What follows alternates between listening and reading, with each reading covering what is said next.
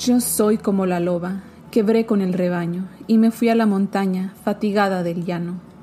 Yo tengo un hijo, fruto del amor, de amor sin ley, que no puede ser como las otras, casta de buey, con yugo al cuello, libre se eleve mi cabeza. Yo quiero con mis manos apartar la maleza. Mirad cómo se ríen y cómo me señalan, porque lo digo así. Las ovejitas balan porque ven que una loba ha entrado en el corral y saben que las lobas vienen del matorral. Pobrecitas y mansas ovejas del rebaño, no teméis a la loba, ella no os dará daño. Pero tampoco riáis, que sus dientes son finos, y en el bosque aprendieron sus manejos felinos.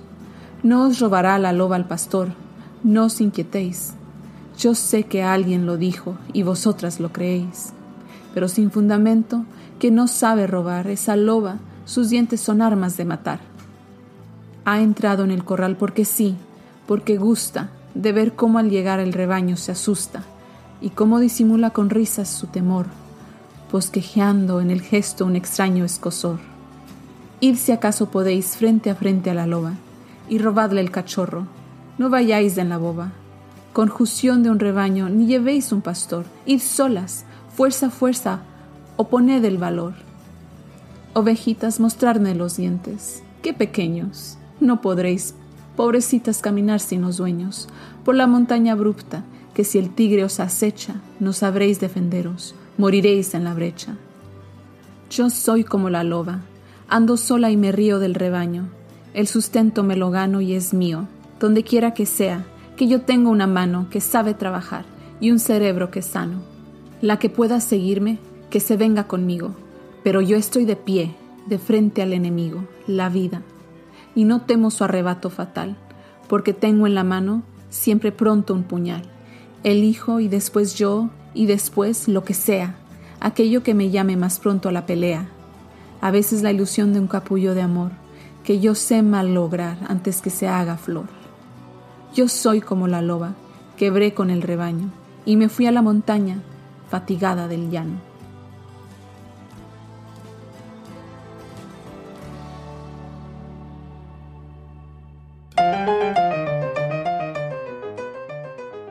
Un caluroso saludo a los oyentes de Tres Cuentos, el podcast dedicado a las narrativas literarias, históricas y tradicionales de Latinoamérica. Yo soy Carolina Quiroga Stoltz y en el episodio de hoy exploraremos la crónica satírica de la autora argentina Alfonsina Storni. La voz que acaban de escuchar leyendo el poema La Loba es Julie López, host del programa La Mami Life.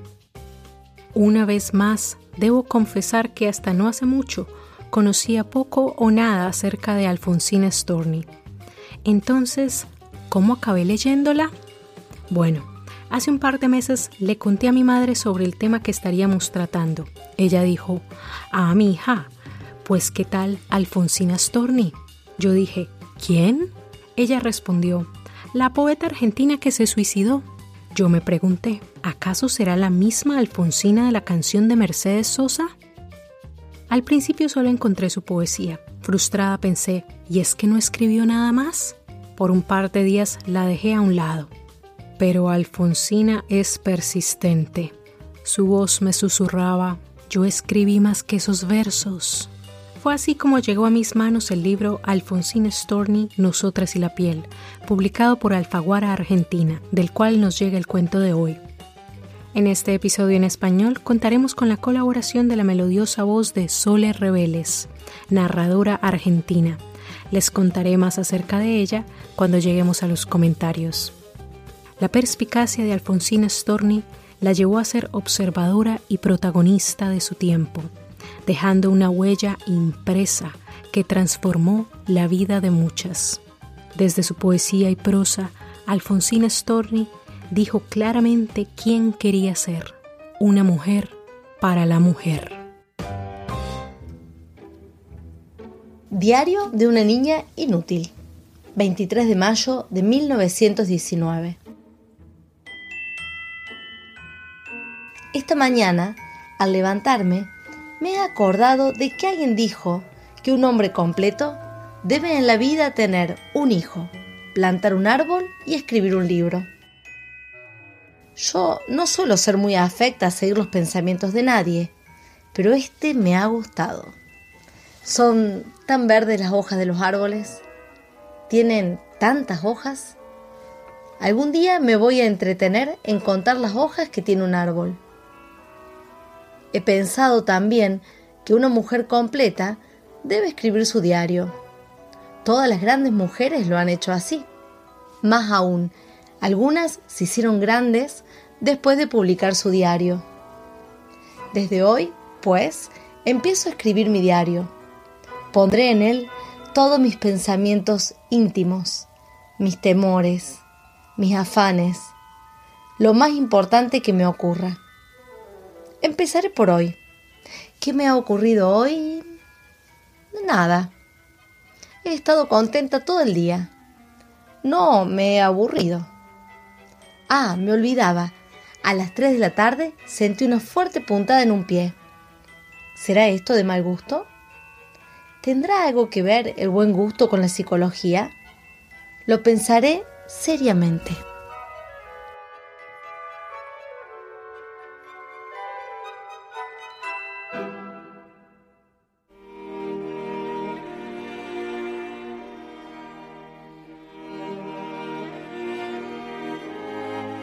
Primavera de 1919.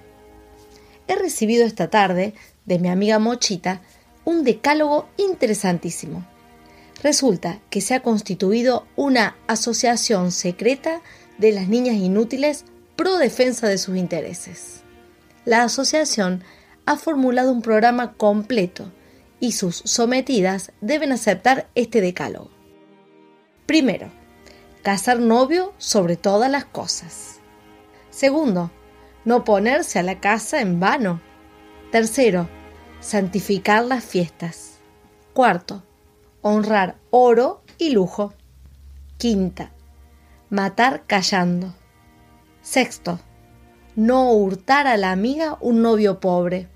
Séptimo, no estornudar, sobre todo delante de los hombres, porque las chicas se ponen muy feas. Octavo, no deslizar falsos testimonios, sino en un elogio, y no mentir cuando una pueda ser descubierta. Noveno, no desear el marido de la amiga antes de que aquel enviude. Décimo, no codiciar más que aquello que se pueda obtener salvando el honor. Aquí siguen accesorios del decálogo con detalles muy interesantes. Medito. El decálogo no está mal, pero esta mochita es un poco descocada. ¿A quién se le ocurre prohibir que se robe un novio pobre? Hay cada deseo de hacer ganar dinero a los fabricantes de tinta. Y escribo esto porque creo que esta franqueza mía expresa mi íntima psicología y no debo olvidarme de la receta para transformar una niña inútil en una gran mujer.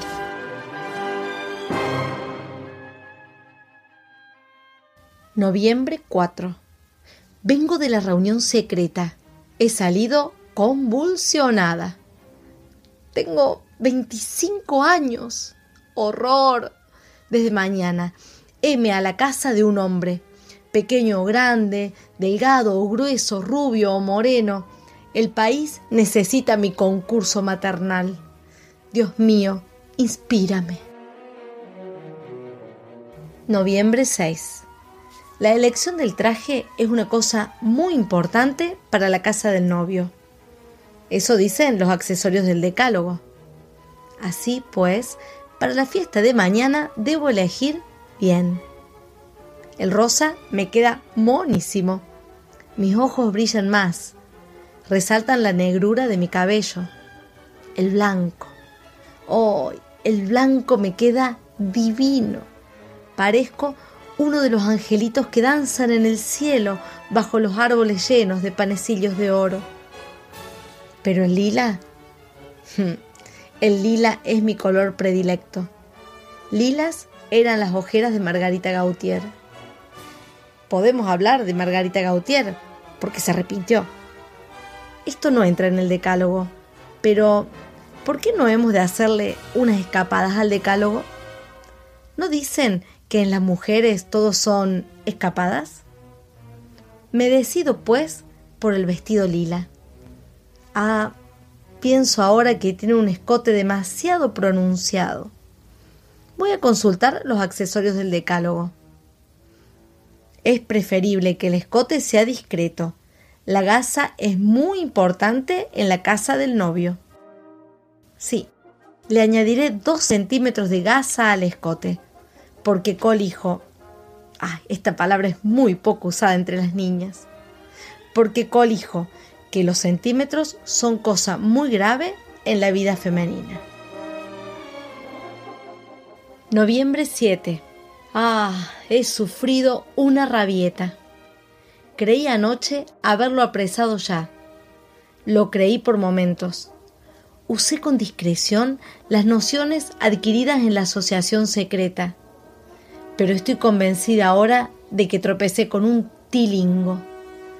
Después de las primeras escaramuzas, empezó a observarme como si me tuviera debajo de un microscopio. Uf, estos profesionales son unos insoportables. Se les ha dado ahora por las grandes cosas. Han perdido la sencillez de corazón.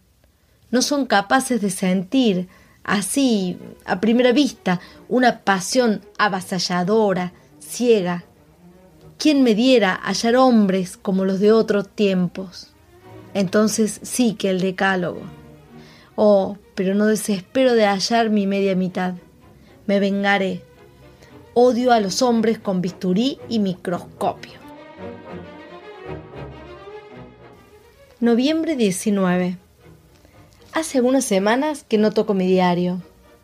Los días van pasando uno a uno. Estoy un poco aburrida. Ayer vino a verme Mochita. Me dijo que el decálogo le ha dado gran resultado. Se casa este verano. y se casa bien. Qué encanto de chica.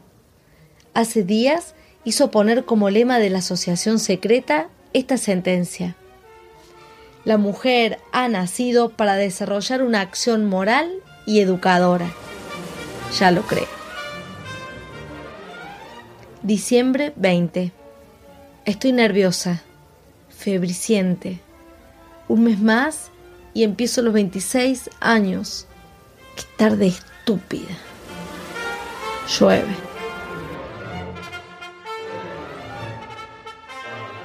Diciembre 25. Tengo un gran programa. A la sierra nos vamos. Y va con nosotros. Oh, me guardo el nombre. Hay cosas que no deben ser profanadas, sobre todo el pudor. Ayer nos han dado en la asociación secreta nuevas lecciones. Las cosas todas se vuelven cada día más difíciles. Hay que avanzar. Las cosas se modifican. Es imposible no seguir el conjunto de estas cosas. Enero 15. ¡Eureka! Lo pesqué, lo pesqué. Es un hombre, oídlo, sabedlo, humanidad venidera, es un hombre lo que he pescado. Oh dioses, os ruego que no lo confundáis con un grillo. Enero 25. Diario mío, me despido de ti por unos meses.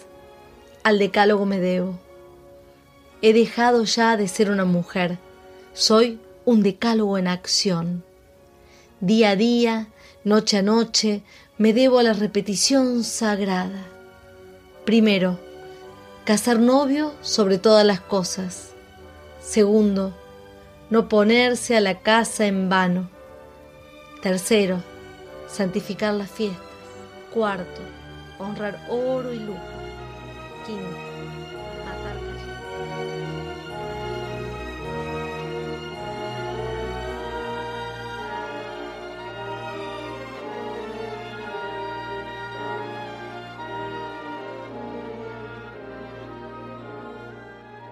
Queridísimas y queridísimos oyentes, es la hora de hablar de las crónicas de Alfonsina Storni.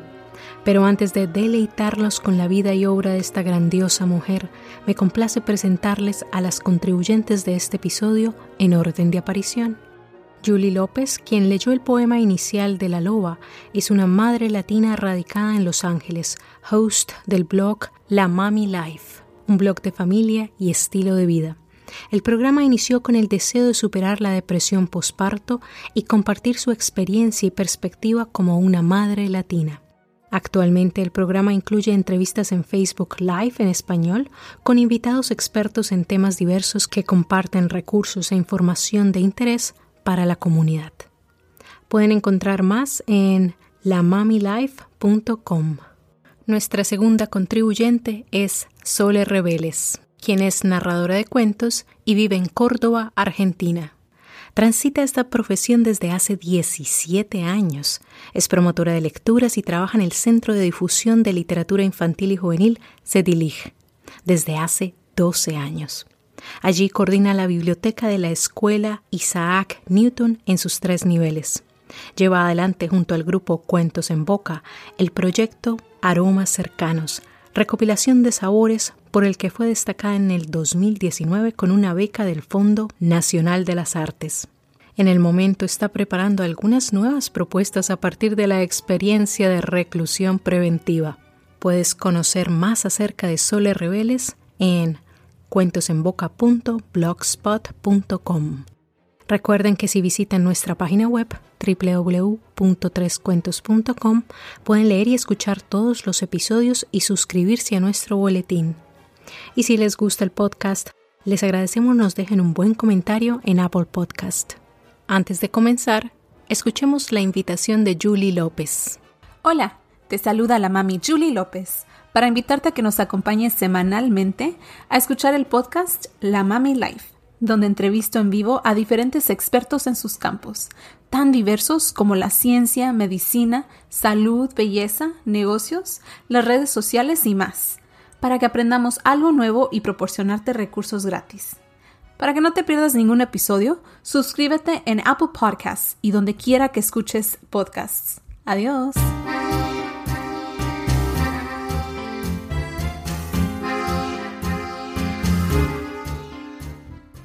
Comencemos pues. Curiosamente, por mucho tiempo Alfonsina Storni fue conocida tanto por sus contemporáneos y por lectores como una autora sentimental. Pero como acabamos de escuchar, no hay mucho rastro de sentimentalismo ni en el poema de la loba ni en la prosa diario de una niña inútil. Por el contrario, es evidente la parodia y crítica que hace de las mujeres y en general de la sociedad. Entonces, ¿por qué se ganó el título de poeta sentimental?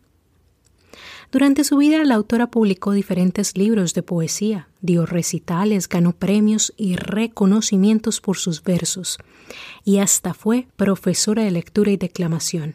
Sin embargo, su vasta prosa tan fragmentada por haberla publicado en diferentes diarios, fue de alguna manera olvidada. Pero ahora sabemos que dicha producción literaria e intelectual siempre fue parte importante y reveladora del pensamiento y convicción de Alfonsina. Lo cierto es que los más de 100 artículos que escribió aún no han sido completamente recopilados en libros. Nos dice Graciela Queirolo en su artículo Una modernidad femenina, las crónicas de Alfonsina Storni, que la poeta fue parte de una generación de mujeres intelectuales latinoamericanas que a lo largo de las décadas de 1920 a 1950 expresaron en sus escritos subjetividades femeninas novedosas resultado de sus experiencias en una modernidad emergente.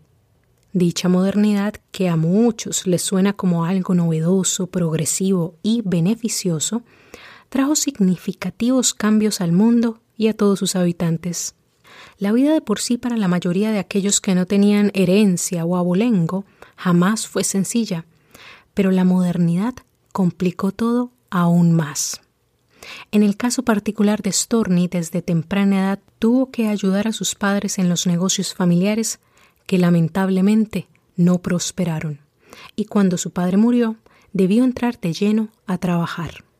En 1907, mientras Alfonsina trabaja en una fábrica de gorras, se une a la compañía teatral de Manuel Cordero, la cual sale de gira el año siguiente. Para 1909, Alfonsina entra a estudiar en la Escuela Normal Mixta de Maestros Rurales en Coronda, donde también trabajó como celadora para poder mantenerse y los fines de semana actuaba en un pequeño teatro de Rosario. Al siguiente año se graduó como maestra rural y en 1911 ya estaba dictando clases. Durante este mismo año, Alfonsina publicó regularmente sus poemas en las revistas locales de Rosario, entrando así en los círculos literarios de la ciudad. Para 1912 Alfonsina tiene un hijo y en los siguientes tres años trabaja en una farmacia, luego en una firma importadora de aceites, publica su primer libro de versos, La inquietud del rosal, en 1916 y colabora con las publicaciones Caras y Caretas, La Nota, El Lugar, Mundo Argentino y Nosotros. De ahí en adelante, Storni continúa publicando poesía, colaborando en diarios, dando recitales y empleándose en varios puestos, porque trabajar diferentes puestos al mismo tiempo para sobrevivir hacía parte de los dictámenes de la modernidad. Y si vamos a ver, cien años después, la cosa no ha cambiado mucho.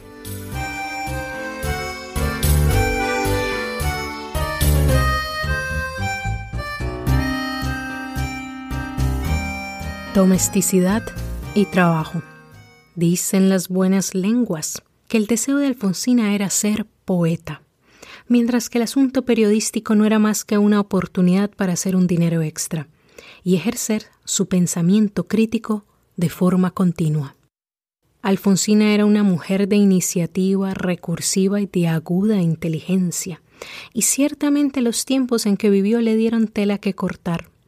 El escenario de la modernidad le dio la oportunidad de desplegar su analítico pensamiento o sea, ver lo que otras no veían dentro del caos, el positivismo del progreso y los acelerados cambios políticos, sociales y económicos de principios del siglo XX. Nos dice Queirolo que la modernidad traída por el capitalismo industrial que acompañó la primera parte del siglo XX dio lugar a la ideología de la domesticidad. En otras palabras, dio pie al concepto de esferas separadas para el hombre y la mujer.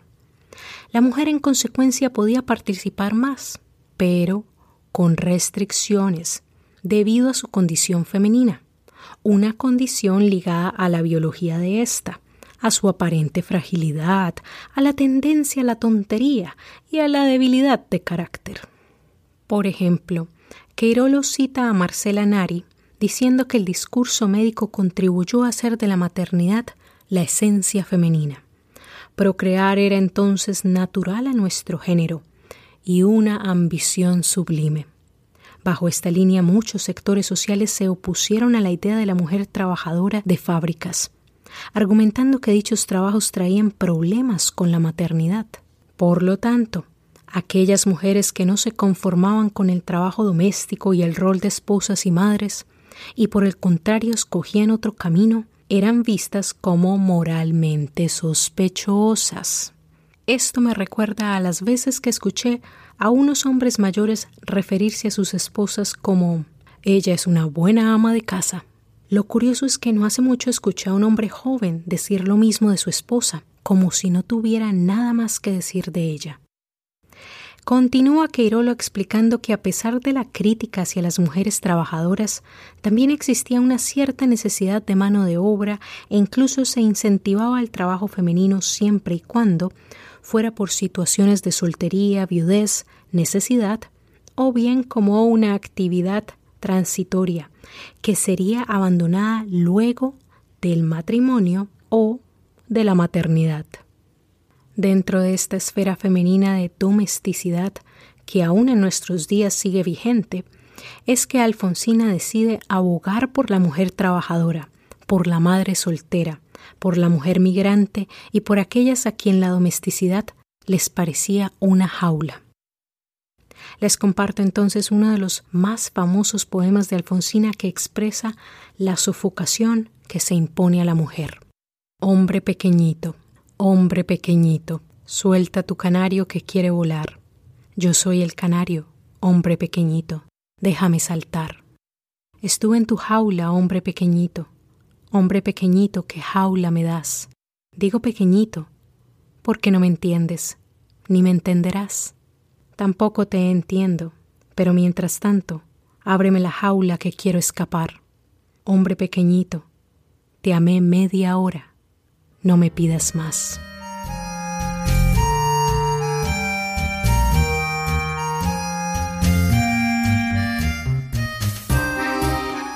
Tao Lao. Ciertamente la poesía fue una herramienta a través de la cual Alfonsina Storni cuestionó sutilmente el patriarcalismo, pero también puso en tela de juicio las decisiones y ambiciones de sus contemporáneas. Queirolo dice que Storni se apropió de estos espacios y burló los procedimientos de control del discurso, gracias a una serie de estrategias. Una estrategia fue Tao Lao. En la mayoría de sus colaboraciones con otros diarios, la autora firmaba sus artículos como Alfonsina Storni.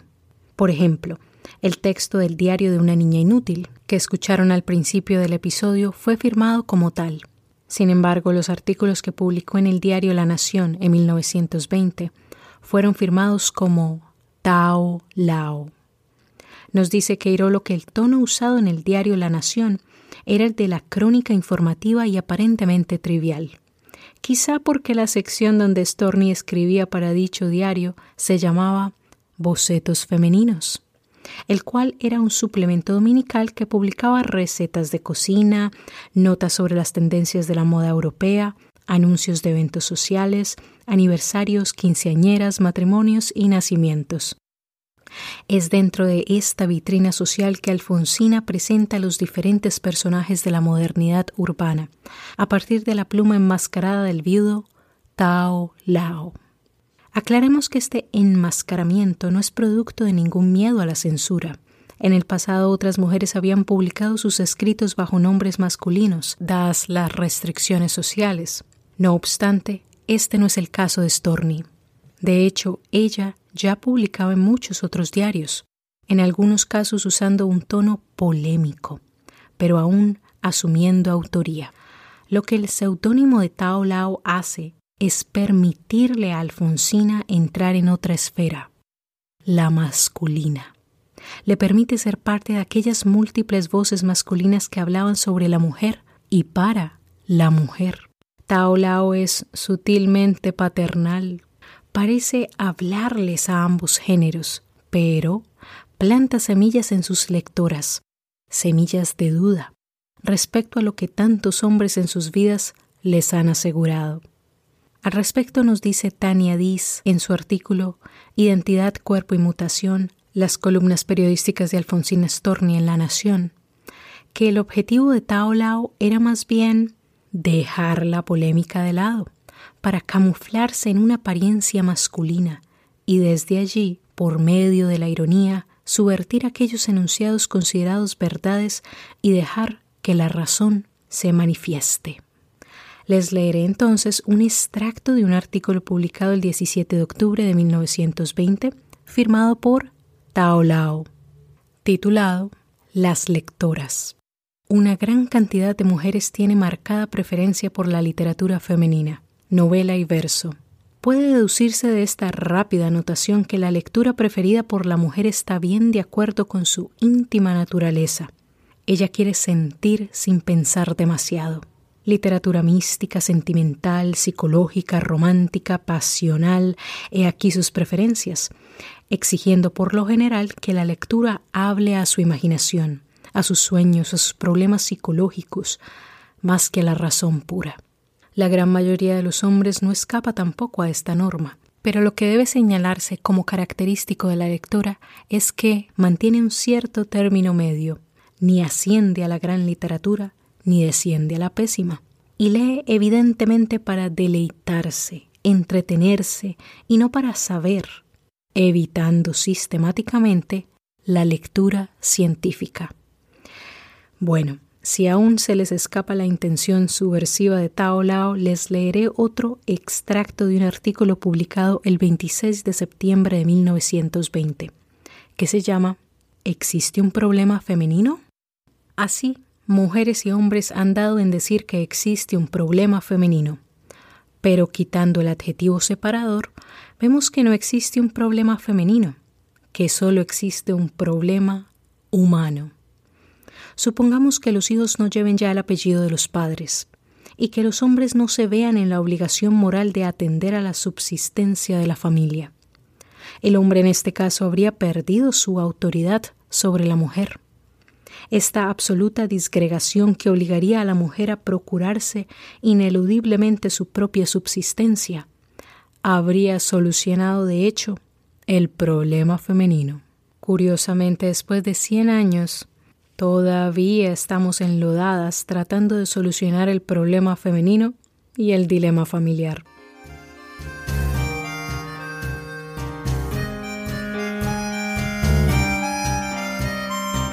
Feministas. ¿Y por qué es que se hablaba de la crisis femenina y la familiar en dichos tiempos? Asegura Tania Diz, citando a Dora Barrancos, que el periodo de entreguerras fue desde todo punto de vista una larga transición para la condición femenina en general, pero especialmente para las muchas mujeres que llevaron adelante tareas productivas en el seno del hogar, y sobre todo para las que lo abandonaron a fin de ejercer empleos, suspendiendo así el duro mandato de las devociones a la familia. Durante este periodo se expandió el trabajo femenino en el magisterio, los servicios, las casas de comercio, la manufactura y la industria. Por supuesto, Storney no iba a dejar pasar el momento para expresar su más fino pensamiento respecto a las valientes mujeres que se atrevían a trabajar en lugar de quedarse en casa, que se atrevían a pensar por sí mismas. En el artículo Un libro quemado, publicado el 27 de junio de 1919, firmado con su nombre, la autora expone el peligro que significa reconocerse feminista. Ella dice, la palabra feminista, tan fea, aún ahora, suele hacer cosquillas en almas humanas. Cuando se dice feminista, para aquella se encarama por sobre la palabra una cara con dientes ásperos, una voz chillona. Sin embargo, no hay mujer normal de nuestros días que no sea más o menos feminista. Podrá no desear participar en la lucha política, pero desde el momento que piensa y discute en voz alta las ventajas o errores del feminismo, es ya feminista, pues feminismo es el ejercicio del pensamiento de la mujer. Personalmente, me causó mucha gracia este texto cuando lo leí. Si hace cien años la palabra feminista evocaba a una mujer fea de voz chillona, dicha alusión no ha cambiado mucho, lo cual me pone a pensar que alrededor de dicha palabra se ha creado un estereotipo que busca asustar a más de una. Y como nadie quiere ser considerada desagradable, es más fácil callar, mirar para otro lado antes de que el dedo que juzga nos haga sentir como parias. Llama la atención que la imagen del dedo del juez aquel que juzga, parece una extensión de un brazo masculino, pero lo interesante es que hay casos en que son las mismas mujeres las que censuran a sus pares.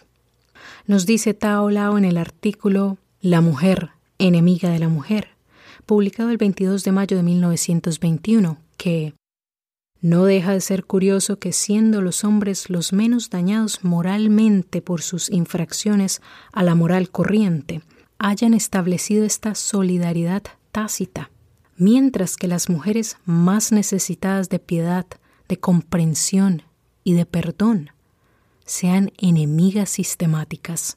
Las mujeres madres, cuya condición especial debiera ensanchar su corazón, perdonan difícilmente a la madre llamada ilegal. Más adelante continúa Storni diciendo en el mismo texto, a falta de educación del carácter y a carencia de buena disciplina mental, hay que achacar tanta enemistad de mujer a mujer.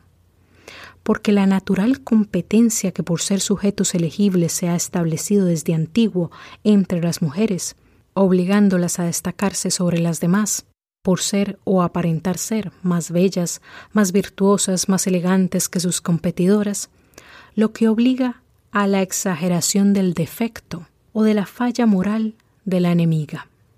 Y pareciera que no mucho ha cambiado desde los tiempos en que Alfonsina miraba con asombro e ironía la guerra que se hacían de mujer a mujer. Solo hay que ver esos reality shows de housewives o bachelors Para muchos hay valor y entretenimiento en ver mujeres peleando y destrozándose verbalmente la una a la otra.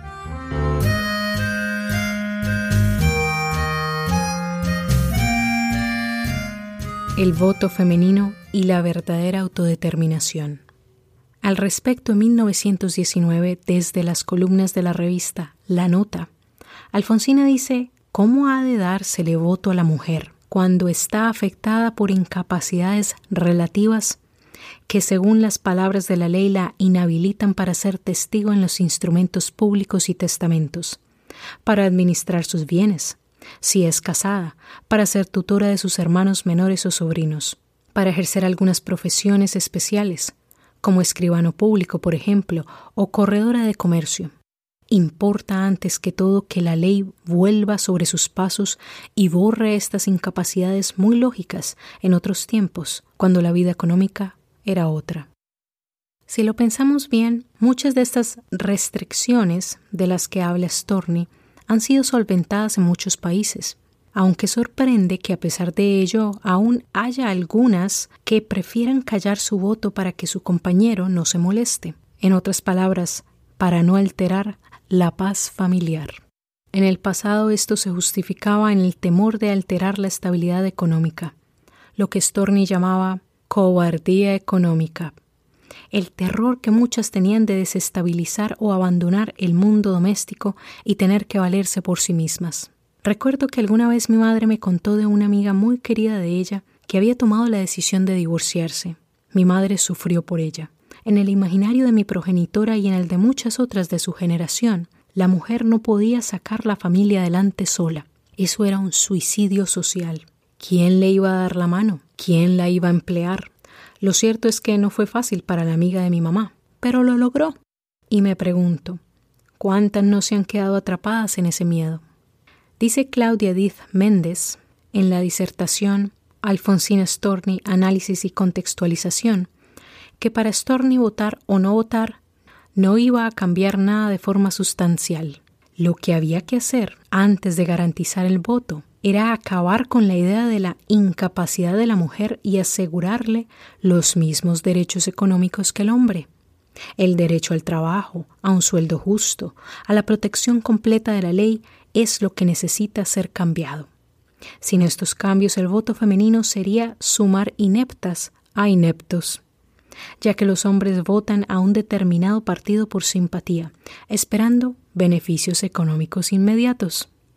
Si tan solo Alfonsina supiera que las mujeres todavía ganan menos que los hombres. Lo que sorprende es que en un país como los Estados Unidos que habla tanto de libertad y derechos, la Corte Suprema recientemente despejó el camino para que la administración Trump amplíe las exenciones para los empleadores que tienen objeciones religiosas o morales para cumplir con el mandato anticonceptivo que regía bajo Obamacare. Es decir, que los empleadores pueden negar a las mujeres el acceso a un plan anticonceptivo a través de su seguro de salud. En las palabras de Claudia Diz Méndez, la verdadera liberación vendrá de las propias mujeres. Lo importante es vivir lo público y lo privado con completa coherencia, sin abismos entre lo que se dice y lo que se hace. Ya Alfonsina lo dijo, son 714 mil mujeres que trabajan en la República. Todas estas mujeres capacitadas para ganarse la vida y que representan una fuerza considerable merecen, cuando menos, la inteligencia de los legisladores. Para la autora, la democracia que tanto defendemos no depende del derecho a votar, pero en la voluntad de participar, actuar y hasta protestar. Storni considera el voto insignificante porque se aprende participando. Y si lo piensan por un momento, las últimas protestas que han sacudido al país han generado en breve tiempo más cambios que el voto.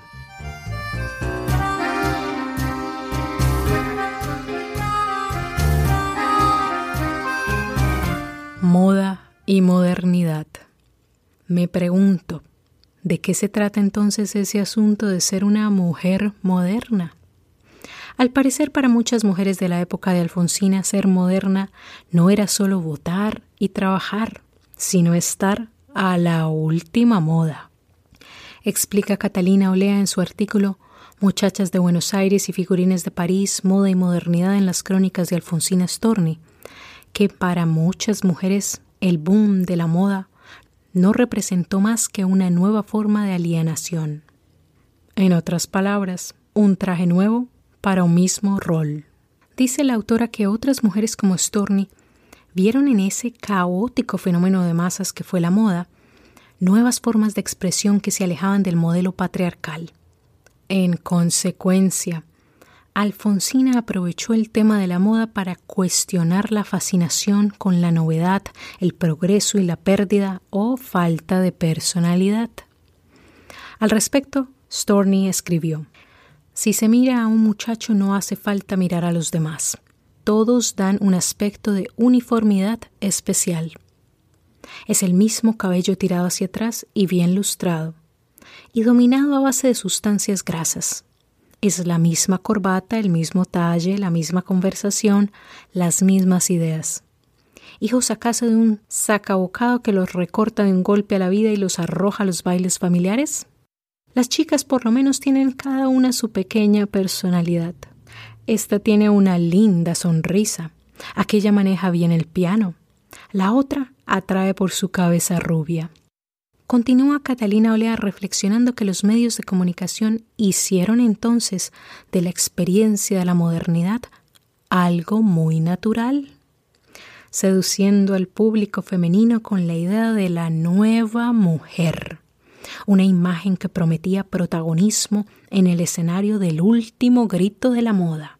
La mujer que estaba al corriente de las nuevas tendencias es entonces una dama empoderada, una mujer temida, admirada y deseada. Una mujer envidiada por otras por la forma perfecta en que ha logrado subordinarse a la dictadura de la imagen y la representación. Dentro de este escenario citadino, Storni destaca a dos figuras, la impersonal y la irreprochable. La primera es la que copia las tendencias, la que adopta sin consultar su comodidad ni sus medios. Es aquella cuya personalidad no se distingue de la imagen, la marca o la pose. En el otro lado del ring social, Storni ubica a la seguidora más incondicional de la moda, la irreprochable. Les leeré a partes de uno de mis textos favoritos de Alfonsina, que al igual que los otros que he leído a través del episodio pueden encontrar en el libro Alfonsina Storni, Nosotras y la piel, publicado por la editorial Alfaguara. El texto se titula La irreprochable, publicado el 5 de julio de 1920, y dice así. Benefactoras de la humanidad son sin duda aquellas hábiles mujercitas que se pasan media hora delante del espejo nada más que para rizarse las pestañas y arquearlas en sentido contrario al globo del ojo, corrigiendo así la obra de la mano sin duda zurda, que les restó medio milímetro de elipse a sus órbitas oculares. Aquellas benefactoras han pensado sin duda en lo caritativo que resulta proporcionar a la mirada del que pasa el espectáculo feliz de una selva tupida de grandes pestañas, en cuyo centro dos lagunas azules o verdes o grises completan la ilusión de pródiga naturaleza. Para llegar a este resultado los aceites de nuez, almendras, ricino y otros muchos han inundado durante la noche el pie de cada pestaña, a modo de las acequias que, desbordando, inundan el pie de cada árbol y fertilizan el terreno propicio al nuevo árbol o a la nueva pestaña. Con este procedimiento repetido durante meses, se ha logrado el aumento de ocho pestañas por ojo. Si el cálculo de una amiga mía no me engaña, amén de un considerable crecimiento del arbolito pestaña. Y si la veis a las cuatro de la tarde, cuando sale de su casa, y la encontráis a las siete cuando regresa, observaréis que ni un cabello se ha movido de su sitio. He aquí una estadística que me dio una amiga calculada esta para tres o cuatro horas de estada en la calle, incluso visitas a tiendas y té. Se llama Movimientos aproximados que cuesta mantener la irreprochabilidad callejera. Miradas al espejo. Distintas clases, tamaños y lunas. 25 movimientos. Miradas en los cristales de las vidrieras. 60 movimientos. Estiramiento de guantes. 12 movimientos. Cuidado de que los alfileres no se escapen de su sitio. 10 movimientos. Humedecimiento de los labios. 30 movimientos.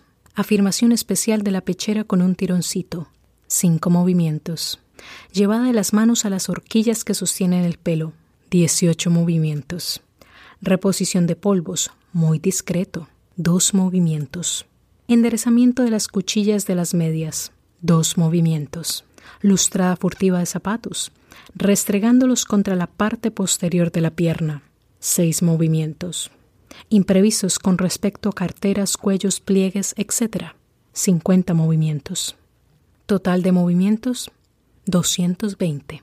Lo que nos hace deducir que si después de dos años de esta táctica para mantener la irreprochabilidad callejera, este fervor estético alcanzara el premio de un esposo, este esposo representaría en el supuesto que la irreprochable hubiera salido a la calle nada más que dos veces por semana, cerca de 45 mil movimientos ad hoc, lo que significa un desgaste muscular. Y luego que no se atreva a afirmar a alguien que un hombre no vale nada. Firma Tao Lao.